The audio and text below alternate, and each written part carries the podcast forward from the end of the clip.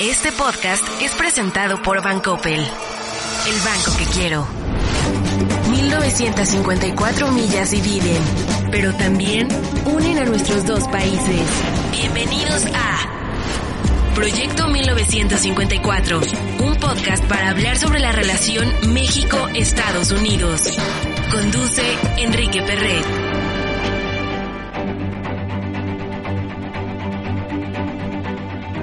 Bienvenidos a un episodio más de Proyecto 1954. Este podcast me va a encantar mucho y le voy a sacar mucho jugo porque es probablemente el de mayor contexto, ¿no? Lo que está pasando ahorita entre Texas y México, o Texas y México, como le decimos en México a Texas.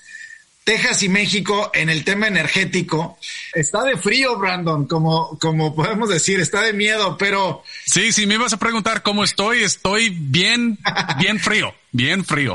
Exactamente. Y para, para hablar del tema de la energía entre México y Estados Unidos, no solamente lo que está pasando esta semana, sino nos vamos a ir un poquito hacia atrás, hacia la historia qué es el concepto de la energía para México, los mexicanos que por muchos años vivimos protegidos en este tema de la, de la energía y cómo Brandon, hasta lo que nos enseñaron cuando estaba en la escuela, yo en la primaria, pues vaya, la expropiación petrolera era, era el gran logro de los, de los mexicanos, a cómo ha ido cambiando esa mentalidad, la relación energética entre México y Estados Unidos.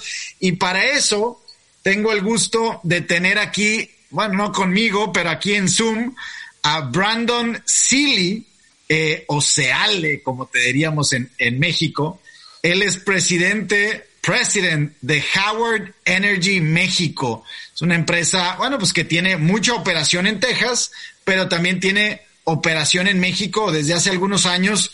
Y Brandon, pues tú has viajado a México y has estado en contacto con México eh, mucho. Bienvenido, Brandon. Muchas gracias, Enrique. Tú estás en San Antonio, en la mera, en la mera mera.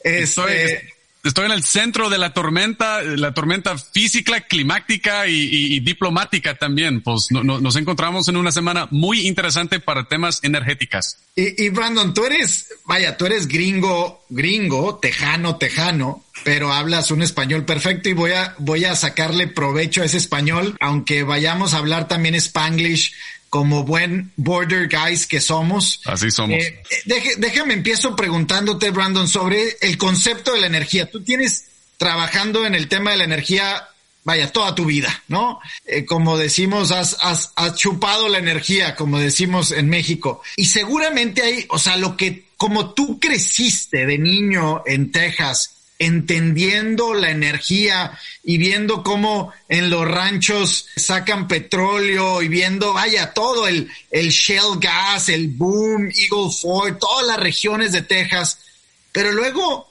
contrastándolo contra lo que significa la energía en México. Cuéntanos de eso. Eh, sí, es impresionante y, yo he sido muy afortunado en ese sentido de tener esa experiencia. De hecho, yo nací en un pueblito que se llama Abilene, que está en el medio de Texas, en, honestamente en el medio de nada, pero una ciudad muy petrolera. Y bueno, pero cuando yo tenía como cuatro años, nos tuvimos que mudar, mudarnos por la caída en precios de petróleo que, que nos tocó en las 80 y eso es lo que me llevó a San Antonio y, y a partir de ese momento empecé a darme cuenta de, de, de, la cultura y lo fascinante que, fue nuestro vecino al sur, que, fue México. Pero la verdad es que no, tenía mucho, mucho contexto. Pero cuando yo tenía 21 años, este, me gradué de la universidad y me fui a trabajar en Laredo, Texas, en la industria petrolera. Y también unos meses después me tocó la oportunidad de irme a Monterrey, de irme a Monterrey y empezar en uno de los primeros contratos de servicios múltiples que licitó Pemex, o más bien Pemex Exploración y Producción, empezando en 2003 y, y 4. Pues también yo soy muy fan de, de la historia, este, la historia de Texas, que es también la historia de México.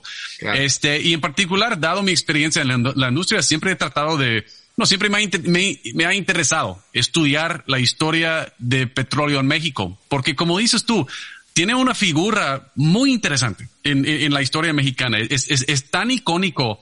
La verdad, yo, yo, no sé si tenemos algo tan icónico, tan importante en la historia americana, pues a veces yo lo he comparado la expropiación eh, petrolera en México en 1938. Creo que lo más parecido que tenemos en la historia de los Estados Unidos quizás es como el Boston Tea Party en 1775, algo así.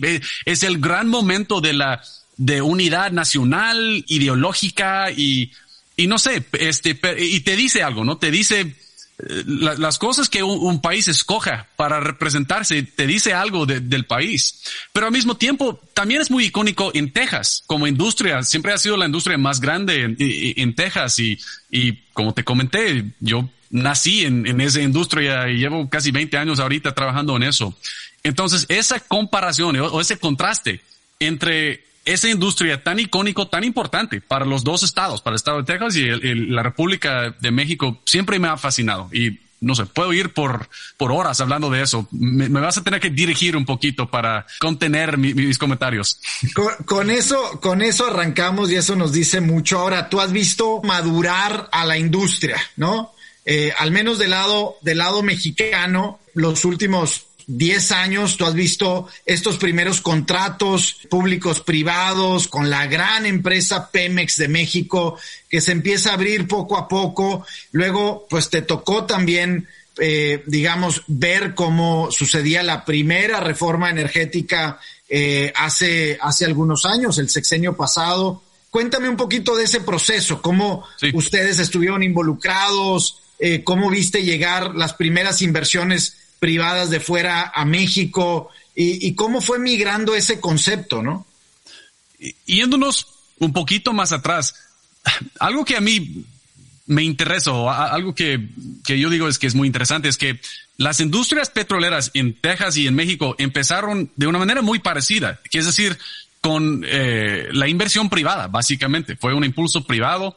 Este, algo que muchos mexicanos no, saben es, es, que el subsuelo en Texas pertenece al propietario, pertenece al, particular y al individuo, no al, al país como, como tal. Y México en 1900 o en 1800, durante el porfiriato, era así. Pero eran los únicos países en el mundo que tenía ese sistema. Hoy en día, en el resto del mundo, el subsuelo pertenece al, a la nación. Pero entonces, en México, cuando cambió todo, primero con la constitución de 1917, este, con el famoso artículo 27 y luego con la expropiación petrolera, México volvió a tener como el sistema completamente al revés, completamente este, eh, opuesto a, ese tipo de sistema. Y en ese, en ese sentido también México fue como líder o al menos el pionero en nacionalizar su, su industria petrolera, que es algo que, que luego hicieron muchos países en, en, en, este, como se llama, en el Middle East y, Saudi Arabia y Venezuela, en otros lugares. Pero, pero México se fue más allá que ellos, porque en México no, no, no solo pertenece o pertenecía, bueno, sigue perteneciendo el subsuelo a la nación, pero también por muchos años la extracción y explotación también del recurso estaba reservado a la nación que, que no fue así. En, aún en los otros países como en Venezuela o en, Irán o esos, estaba permitido la participación de, de extranjeros. Entonces, por como 70 o 60 años, 70 años, tenían en Texas una industria completamente impulsada por privadas y en México un, un sistema completamente impulsado por el gobierno, por el Estado.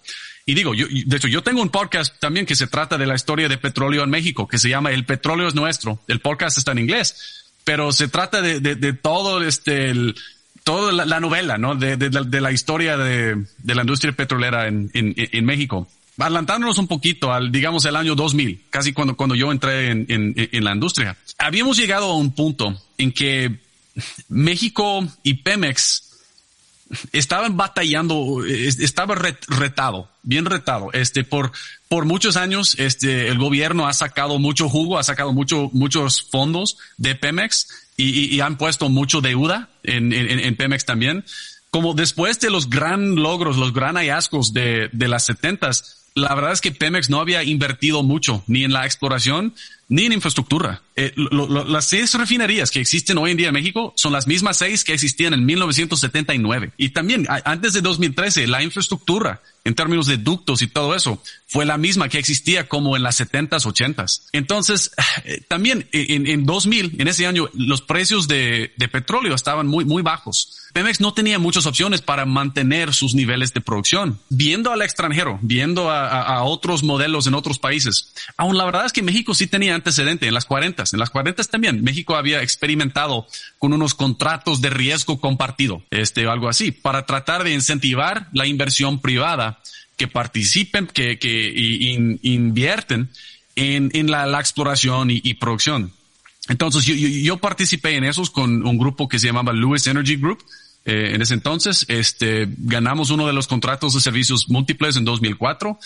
Eh, eh, llegamos a perforar el primer pozo multilateral en México en algún momento, también el primer pozo shale, el primer pozo uh, Eagleford en 2010, que, que se llamaba el, el Emergente 1. Eh, y también construimos un ducto, un ducto de gas natural que corría gas de México a los Estados Unidos. Este fue hace como 15 años. Pero también lo que comprobó este, este ejercicio en los contratos de servicios múltiples fue que fue algún tipo de monstruo el contrato. Es que trataba de, incentivar la inversión privada sin pasar títulos, sin pasar el riesgo al grupo privado y fue, muy, muy difícil trabajar bajo ese, ese contrato. Y, y, yo quiero pensar que más que nada comprobó que no pudiera existir ese tipo de inversión extranjera bajo el, el, la constitución como era. Por eso, en 2013 llegaron a hacer la, la reforma eh, y, y, luego podemos to tocar ese. Pero el otro punto que es importante mencionar es que también durante estos años, en dos, entre 2000 y 2010, cuando México estaba empezando a experimentar con, la, eh, con modelos privados, había una reformita en 2008, de, hecho así se llama a veces el, la reformita, que trataba de agilizar un poquito la manera de, de contratar, que también fue pues tú sabes, reformas a medidas típicamente no, no, no ayudan mucho y, yo no creo que logró lo, que quisieron lo, lograr. Pero durante esos mismos 10 años había unos avances muy, muy importantes en la extracción de petróleo y gas en los Estados Unidos, en, el, en la forma de la perforación horizontal y el fracturamiento hidráulico de multietapas, este fracking, el famoso fracking, que básicamente cambió completamente la panorama de, de la industria petrolera, honestamente, en todo el mundo. Y entonces, con esos cambios, de repente, Texas se volvió otra vez en ser un exportador de tecnología, de producto y todo eso. Y mientras que eh, durante esos años México batallaba para mantener sus niveles de producción y mantener su posición como exportador que era antes, que honestamente también había apoyado mucho el, el gobierno mexicano en, en términos de fondos y todo eso. Brandon, habla, dijiste tres palabras que para mí son clave. Riesgo, incentivos e inversión, ¿no? Y cuando, cuando pienso, por ejemplo, en las primeras historias de los, de los billonarios en los Estados Unidos, casi todos están eh, amarrados a un tema de energía, ¿no? Los Rockefellers y los, los, los Andrew Carnegie y vaya, estos grandes que hoy sobreviven muchas de esas fortunas a través de múltiples empresas, eh, pero eran empresarios los que pues, le dieron un boom a esto. Evidentemente arriesgaban mucho, invertían mucho, pero había incentivos para hacerlo. En México o no, hoy no tenemos ningún empresario, digamos, millonario o multimillonario por el tema del petróleo, ¿no?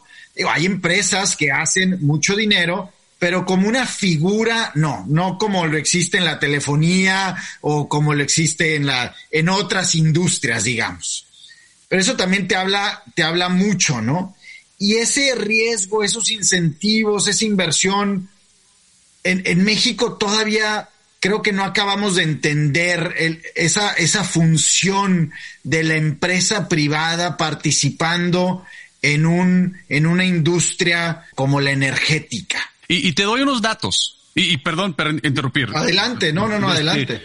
Pero me, me, recordaste unos, unos datos importantes y este, Sí, se, trata mucho del retorno eh, de inversión, ¿no? De, riesgo y, retorno y, todo eso. Por ejemplo, eh, en, Texas, este, hoy en día producen como 200 mil pozos. Este, en todo México, yo, eh, no, he actualizado mis números, pero estoy casi seguro que es, menos de 10 mil. 10 mil este, pozos que están produciendo. En Texas hay unos casi 300 millas de, ductos, de, de gasoductos y oleoductos y, poliductos. En México creo que hay algunos 20 mil o, algo así. E, e, e, ese no es para, para culpar o lo que sea, pero para tu punto, el recurso es lo mismo. La geología no cambia con el Río Grande, o Río Bravo, perdón. Este, este, y, entonces es una, es, es, algún tipo de experimentado a controles, ¿no?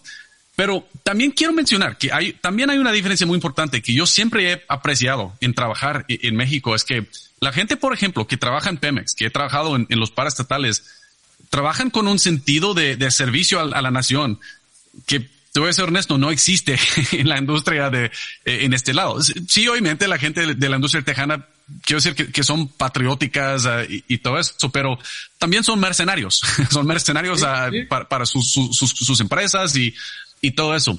Y, y, no sé, esta seriedad y, este sentido de, de orgullo y, de, de, servicio, sí, es algo muy, muy impresionante para mí. Y, por eso también siempre me ha frustrado viendo a amigos en Pemex y, en esas compañías que, que sí han querido hacer cosas muy grandes para, para su país, pero no han podido, por ejemplo, por, por el tamaño eh, de, la compañía, por falta de recursos en muchos casos. Este, por muchos años, por ejemplo, como 90% de las rentas de Pemex estaban pasados al, al, al gobierno general para, para otras cosas. Si Pemex llegaba a ser en la situación en que estaba en 2000 o 2010, es porque le faltaba recursos, pero no, no porque no estaba generando esos recursos, pero, pero es que como dices tú, había un, una falta de alineación entre el retorno y el riesgo y la apreciación para que, hay que seguir invirtiendo, que honestamente es algo que el presidente actual en México ha dicho muchas veces que, que Pemex dejó de invertir y en eso tiene algo de razón. Dejó de invertir por, por muchos años,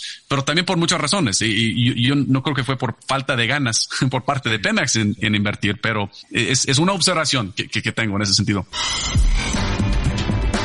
Proyecto 1954, el podcast con Enrique Perret. Brandon, mencionaste esta autosuficiencia energética de Estados Unidos. Estados Unidos no, no era autosuficiente hace eh, quizá una década, quizá 10 años, Estados Unidos compraba petróleo, Estados Unidos importaba eh, gas, etcétera. ¿Qué sucedió? ¿Fue principalmente el estado de Texas? ¿Fueron otros estados los que salieron adelante en la suficiencia energética? ¿Qué sucedió? Tenía casi todo que ver con la, la revolución en lutitas, la, revolución Shale, como le llamamos eh, aquí, que en realidad fue una revolución tecnológica en hacer económico la perforación horizontal y el fracturamiento hidráulico de multietapas. Y me voy a entrar un poquito en detalle porque yo creo que sí es, es bien interesante. Es que en el pasado, cuando tú producías petróleo o gas, tenías que buscar algún tipo de, de, yacimiento, este, pero con mucha porosidad y mucha permeabilidad, que, que pudiera contener y, que tenía una sella encima, que contenía los hidrocarburos que habían migrado de otra roca, otro yacimiento que se llamaba la, cocina, la, la, roca cocina, el kitchen, donde cocinaba los hidrocarburos y luego migraban hacia arriba. Pero entonces con la nueva tecnología, tecnología no tenías que buscar estas trampas, esas trampas, sellas, trampas estratigráficas o, este, lo que sea. Pudieras ir directamente a la cocina y empezar a sacar el, el, el producto. Entonces con eso, Texas, en las 70 Texas llegó a producir como 3.5 millones de barriles de petróleo por día. Pero en las 90 y, y 2000 estaba como, no me acuerdo exactamente, creo que 1, 1.5 eh, millones de barriles por día. Bueno, hoy en día está produciendo casi 4 millones de barriles por día y casi 30 billones de pies cúbicos por día. Entonces, sí, cambió completamente. Eh, eh, en los últimos años, los Estados Unidos otra vez ha llegado a ser un exportador neto de hidrocarburos. Este, pero para darte un dato, por ejemplo, muchas de las refinerías en la costa del Golfo de, de Texas estaban construidos y diseñados para el crudo mexicano para el crudo que, que, se produce en, en Cantarrel, este, el, famoso Cantarrel, este, que, que, es un crudo muy pesado. Y de hecho tuvieron que cambiar completamente el diseño de sus refinerías en los últimos 10 años para manejar el crudo que venía de Texas otra vez. ¿Por qué? desafortunadamente, al mismo tiempo, la producción mexicana iba bajando mucho. Creo que en, en las ochentas llegaba Pemex a, su nivel pico, quizás en, las noventas, pero no me acuerdo cómo. Y, ellos también llegaban a como 3.4 millones de barriles por día de producción. Hoy en día es, es, menos de dos millones. Este ha, bajado mucho. La única razón por que no ha bajado más es por la gran esfuerzo de la gente de Pemex en mantenerlo y, han hecho bastante bien con la falta de, recursos que, que, han tenido que, que, sufrir. Pero sí, e, esta revolución de tecnología cambió todo, cambió el panorama del, del mundo hasta que tuviste que había esas batallas en los últimos años entre los productores tejanos con eh, Saudi Arabia también, que hasta que llegamos al momento en abril del año pasado, en que básicamente los saudis y los rusos dijeron, ¿sabes qué? Vamos a tratar de tumbar la producción este, americana, vamos a bajar el precio hasta el al suelo y lo hicieron y de hecho el precio se fue aún más abajo que el suelo, se fue negativo en abril del año pasado, que fue algo que yo no, nunca supe que, que, pudiera pasar, pero al final de cuentas el precio va subiendo un poquito otra vez y yo creo que hemos llegado a algún tipo de equilibrio, honestamente, que también cuando lo piensas e, es un cambio muy fuerte, que parece que ni los rusos, ni los, los árabes, ni, ni OPEC, ni lo que sea, controlan el mercado para petróleo. Y es importante entender esa gran diferencia porque le presentó a México una oportunidad tremenda también. En 2010, 2012, la producción de gas en México estaba, estaba bajando mucho porque México, en particular Pemex, ha priorizado la inversión en, en crudo porque el crudo lo producían, lo vendían al, ex, a la extranjera y, recibían fondos para invertir en otras cosas y lo que sea. El gas típicamente se consumía dentro de, de México.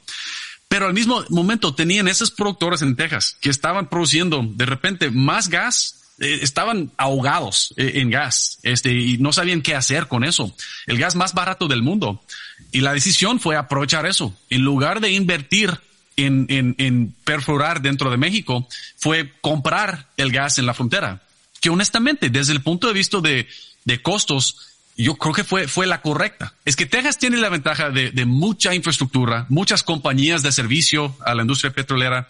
Entonces, siempre va a tener una ventaja en términos de costos para extraer el gas natural o, el petróleo. Algo que México no, no, tiene y que te costaría mucho para, para duplicar. Entonces, esa fue la decisión después de la reforma energética, fue, salir a, Texas básicamente y, y conectar las sistemas, la, los redes de ductos de los Estados Unidos más con, ah, sí habían ductos de transfronterizos, pero muy pocos. Hoy en día hay como 13 puntos de internación de, de, en que tú puedes importar este gas natural y tiene mucho sentido. Pero vimos la semana pasada el gran riesgo de esa estrategia, que honestamente fue algo que tampoco, no, nunca hubiera pensado que, que pudiéramos llegar a pasar lo, lo, que pasó la semana pasada. A ver, cuéntanos un poquito y, después voy a regresar a otro tema eh, que, que ya mencionaste, pero cuéntanos qué pasó la semana pasada, por qué Texas no estaba preparado para una helada como, como sucedió.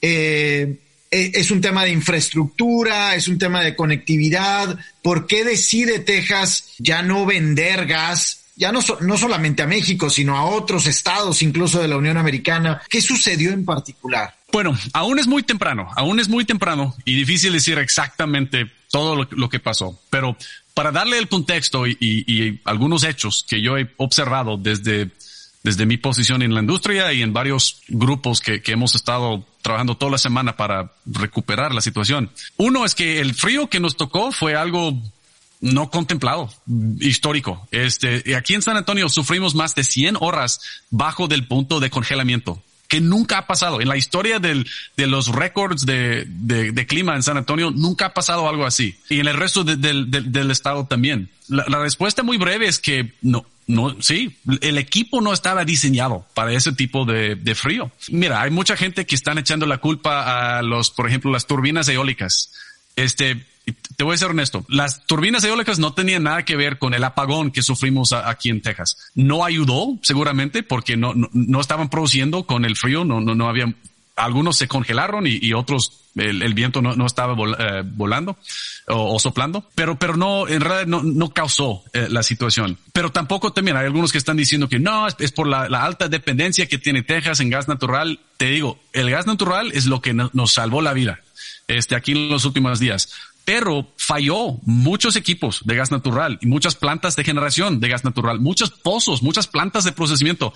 Casi todo eso fallaron en, los mismos, en los primeros días de, la tormenta. También fallaron todos los sistemas de energía, hasta la, planta nuclear que tenemos aquí en Texas. Uno, uno de los reactores allá eh, lo tuvieron que apagar porque nada está diseñado para ese tipo de frío. Hay, ya, hay algunas lecciones aprendidas que, podemos tomar de, esta experiencia. Va a haber muchas investigaciones y, muchas recriminaciones también. Y te voy a decir esto, hay, un reporte muy interesante que es el reporte que emitió la FERC el, la, la, Autoridad Federal para la Regulación de Energía en, Estados Unidos después de un, de un blackout que sufrimos aquí en Texas en 2011. Y honestamente, muchas de esas recomendaciones hubieran ayudado. Y, y muchas de esos venían en el tono de tienes que weatherize, tienes que climatizar este, muchos de tus equipos para, para poder aguantar fríos.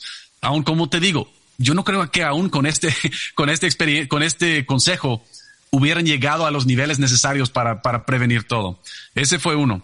Dos, que sí tienen que priorizar o saber cómo priorizar los, los equipos de, de gas, de la producción de gas. Porque algo que pasó es que cuando estaban haciendo los, los apagones rotantes aquí en Texas, también estaban apagando las plantas de procesamiento de gas que fue como tirar la, bala en, la pie, ¿no? Porque si, si, estás tumbando producción de gas, no puedes correr plantas de generación y tomaba como tres días para darnos cuenta e identificar exactamente cuáles son los circuitos, circuitos que tenían las plantas y no apagan esos y en cuanto que se dieron cuenta de cuáles eran, en ese momento que fue como el, el miércoles, de repente empezó a aumentar la, la, generación de, de, electricidad. Entonces lo que pasó también fue que en ese momento, en ese mismo miércoles, el producto crítico este fue gas natural.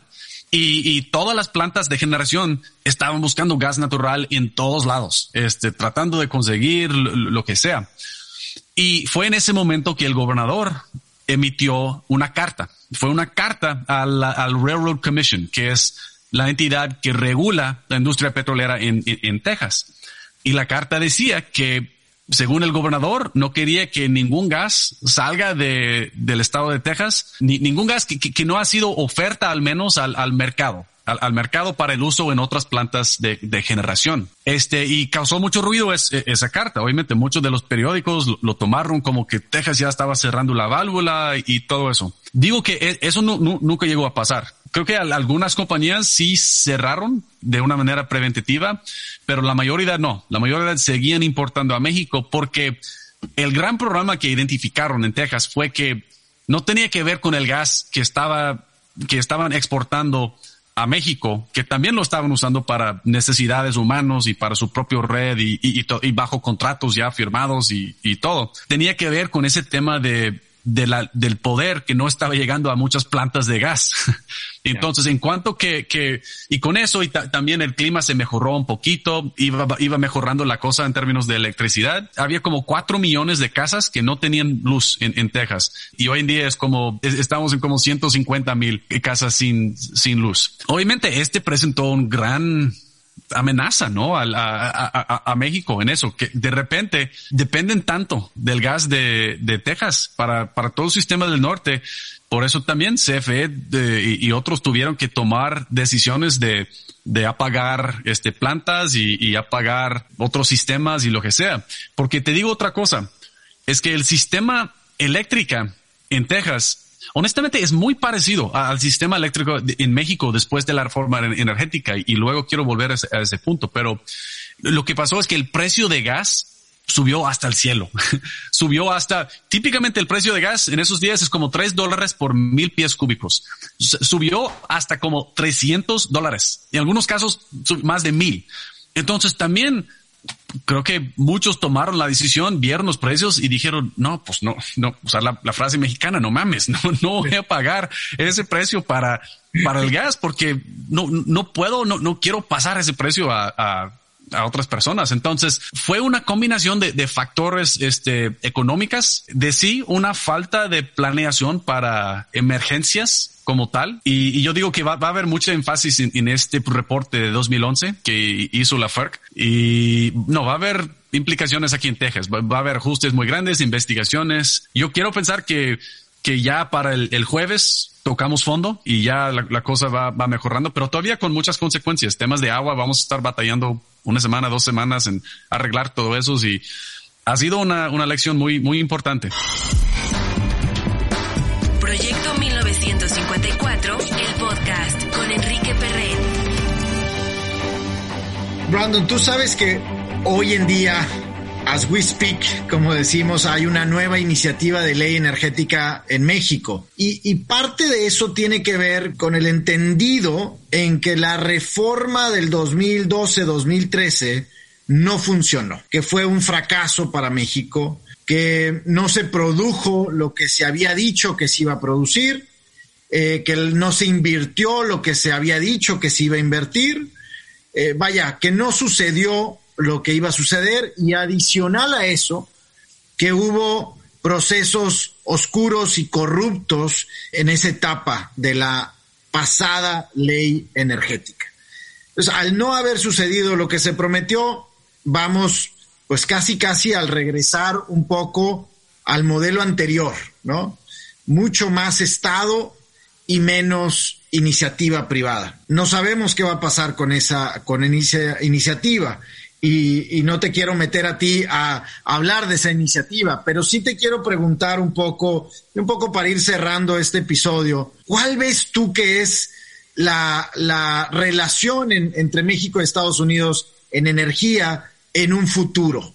Es, todavía una codependencia, va a ser una, una mayor dependencia de México, de Estados Unidos.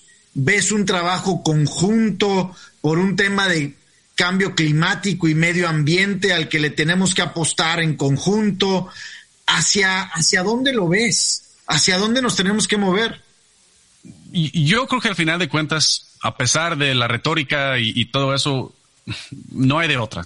tenemos que ser socios en, el desarrollo de los activos y la infraestructura que, nos une, que, nos conectan los países, porque ah, al final de cuentas, los económicos sí importan, ¿no? Y, en particular, la industria petrolera hoy en día es una industria bastante competitiva. Y si, si tú no estás produciendo o refinando o procesando a precios económicos, estás poniendo a toda tu economía, y me refiero a en los dos lados, en el lado americano y el lado mexicano, a una desventaja muy fuerte en, el mundo. Y ya, pues, es un cliché, ¿no? Pero es, es un, un global economy ahorita y todos tenemos que ser muy competitivos. No, yo, yo, yo sí creo, yo, sí veo el, papel más fuerte para el Estado de México, que, siempre fue lo normal y siendo historiador también de, petróleo en México, no me sorprende. Eh, de hecho, también nosotros siempre hemos tratado de, hacer buenos socios con, con los parastatales y, hacer el negocio que favorece el Estado, sabiendo que, que Pemex, que CFE siempre van a estar, siempre van a estar cuando los, los otros, los privados, se han ido, los paraestatales, paraestatales siempre van a estar ahí. Entonces, honestamente, yo, sí veo más que nada oportunidades para, para estas conexiones, porque también yo creo que parte de la gran lección de los últimos 10 años es qué tan rápido puede cambiar el mapa de los flujos de hidrocarburos hace 10 años, como decías tú, México estaba exportando crudo a los Estados Unidos. Algunos días también estaba exportando gas o importada, importaban muy poco gas, pero algunos días sí exportaban gas a los Estados Unidos. Este, y ahorita es, es un panorama completamente diferente, pero quién sabe, seguramente algún día va a cambiar otra vez ese panorama.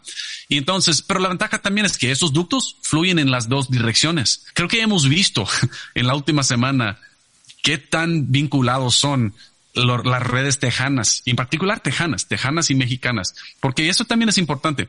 Texas tiene un, red eléctrica independiente del resto de los Estados Unidos. Y también básicamente tiene una industria petrolera independiente del resto del país.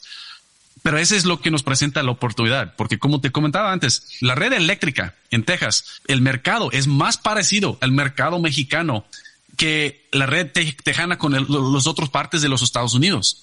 no para hundirnos en detalles, pero la, red tejana y mexicana también honestamente se llama un energy only market, en que básicamente hoy en día te pagan por la electricidad que tú produces. En el resto de los Estados Unidos es un capacity market, en que el, operador del sistema te paga por la capacidad que tú instalas y tú negocias de antemano los precios. Pero a ver, este nos presenta una oportunidad súper, súper grande y me encantaría seguir vendiendo, vendiendo esta historia al, después de que ha pasado todo la, trauma de la semana pasada. Por, varias razones, no tiene mucho sentido eh, para Texas conectarse o integrarse con la red americana. Unos porque tienen mercados tan diferentes, otros que honestamente Texas tiene un red más eficiente y, con precios más bajos que la gente han apreciado, al menos han apreciado hasta, hasta que lleguemos a la semana pasada. Pero yo, yo, no, políticamente yo no creo que e, ese va a cambiar. Pero el comercio con el extranjero no se considera como el comercio interestado. Entonces, si, si la, la red tejana interconecta con la red mexicana, no implica una regulación federal en los Estados Unidos, que es muy interesante. Entonces, quizás la manera más seguro para estabilizar la red tejana sería tener más conexiones con México. Porque imagínate también, poniéndonos una semana atrás, lo que pasó originalmente en Texas fue que había una sobredemanda de electricidad en la red tejana y, que no pudieran contestar, no pudieran servir e, esa demanda y tuvieron que empezar esos apagones rotantes sin tomar en consideración las plantas de gas y todo eso. Pero imagínate otro mundo en que ya estás conectado a la red mexicana y que, que no está sufriendo, o al menos todavía no había sufriendo, eh, estaba sufriendo la misma tormenta. Tú puedes aprovechar la red mexicana como algún tipo de relevo o ayuda, apoyo a la red tejana, mientras que tú priorizas las plantas de gas. Entonces tú sigues produciendo gas. Y cuando la tormenta llega a México, el gas también sigue produciendo y tú puedes seguir exportando el gas a México sin afectación, sin impacto.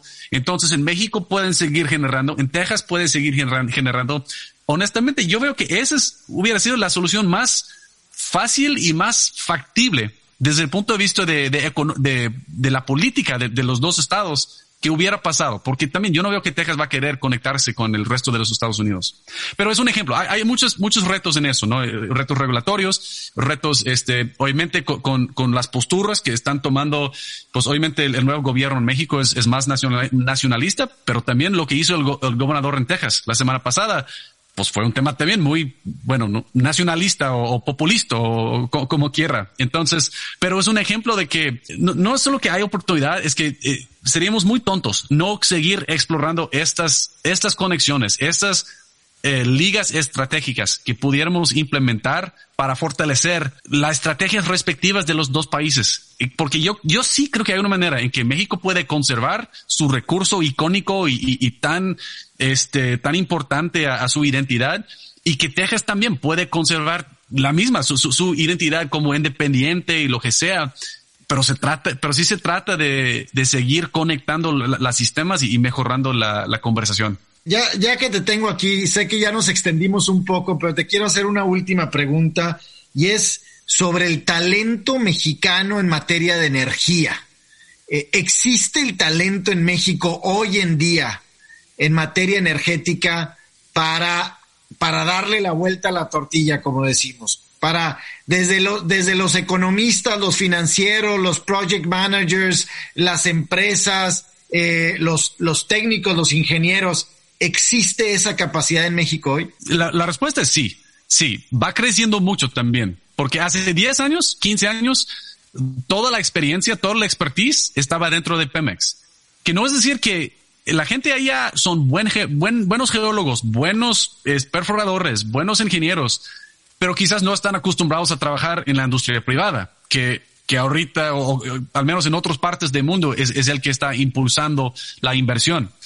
Entonces, ese también eh, tenemos que ver exactamente qué modelo va a perseguir este el, la industria petrolera en México, porque eso, eso también va a exigir otros talentos. Si, si, si, si Pemex otra vez va a fortalecer y empezar a, a, explorar y hacer eso. La verdad es que el talento sí existe. Muchos ya han salido de, Pemex, pero sí van a estar disponibles para ese tipo de cosas. Si van más por el modelo privado, también tienes una base de talento que, que, sigue creciendo. Yo tengo, de hecho, varios amigos, eh, este, y, y, y, en particular me atrevo a decir que hay muchos en, el norte que, han podido trabajar en los dos países, que han podido trabajar en México, quizá, eh, en Texas, en México, quizás estudiaron en Texas A&M o, algo así, pero luego trabajaron toda la vida en, en, eh, en, en México. Y, y esa es una experiencia muy clave, muy clave, porque si tú tienes ese exposure, e, e, esa experiencia en los dos países, tú puedes traer las mejores prácticas de las dos e implementarlas. Y otra vez, al, al, menos en mi caso, yo creo que ese ha sido mi, no quiero decir secreto, pero mi, mi fórmula, ¿no? Para, para mi carrera. Ha sido tratar de experimentar, apreciar, seguir siempre con mente abierta a las prácticas de los dos países y, tratar de combinarlas de, de, una manera ventajosa para, para todos. Excelente, Brandon. Pues te agradezco muchísimo el tiempo, tu experiencia, tu análisis y ojalá y nos echamos otra más basado en la historia, ahora que dices que eres historiador, y a ver si contamos la historia de San Antonio aquí en este, que sé que para ti significa muchísimo porque ahí vives, y para mí también significa muchísimo porque está cerca de, de casa, de Piedras Negras, y pasé mucho tiempo en San Antonio, entonces a ver si nos echamos un podcast sobre la historia de San Antonio. Así será cuando tú digas. Muchas gracias, Enrique. Agradezco mucho el, tiempo y, y me encanta tu podcast. Gracias, Brandon.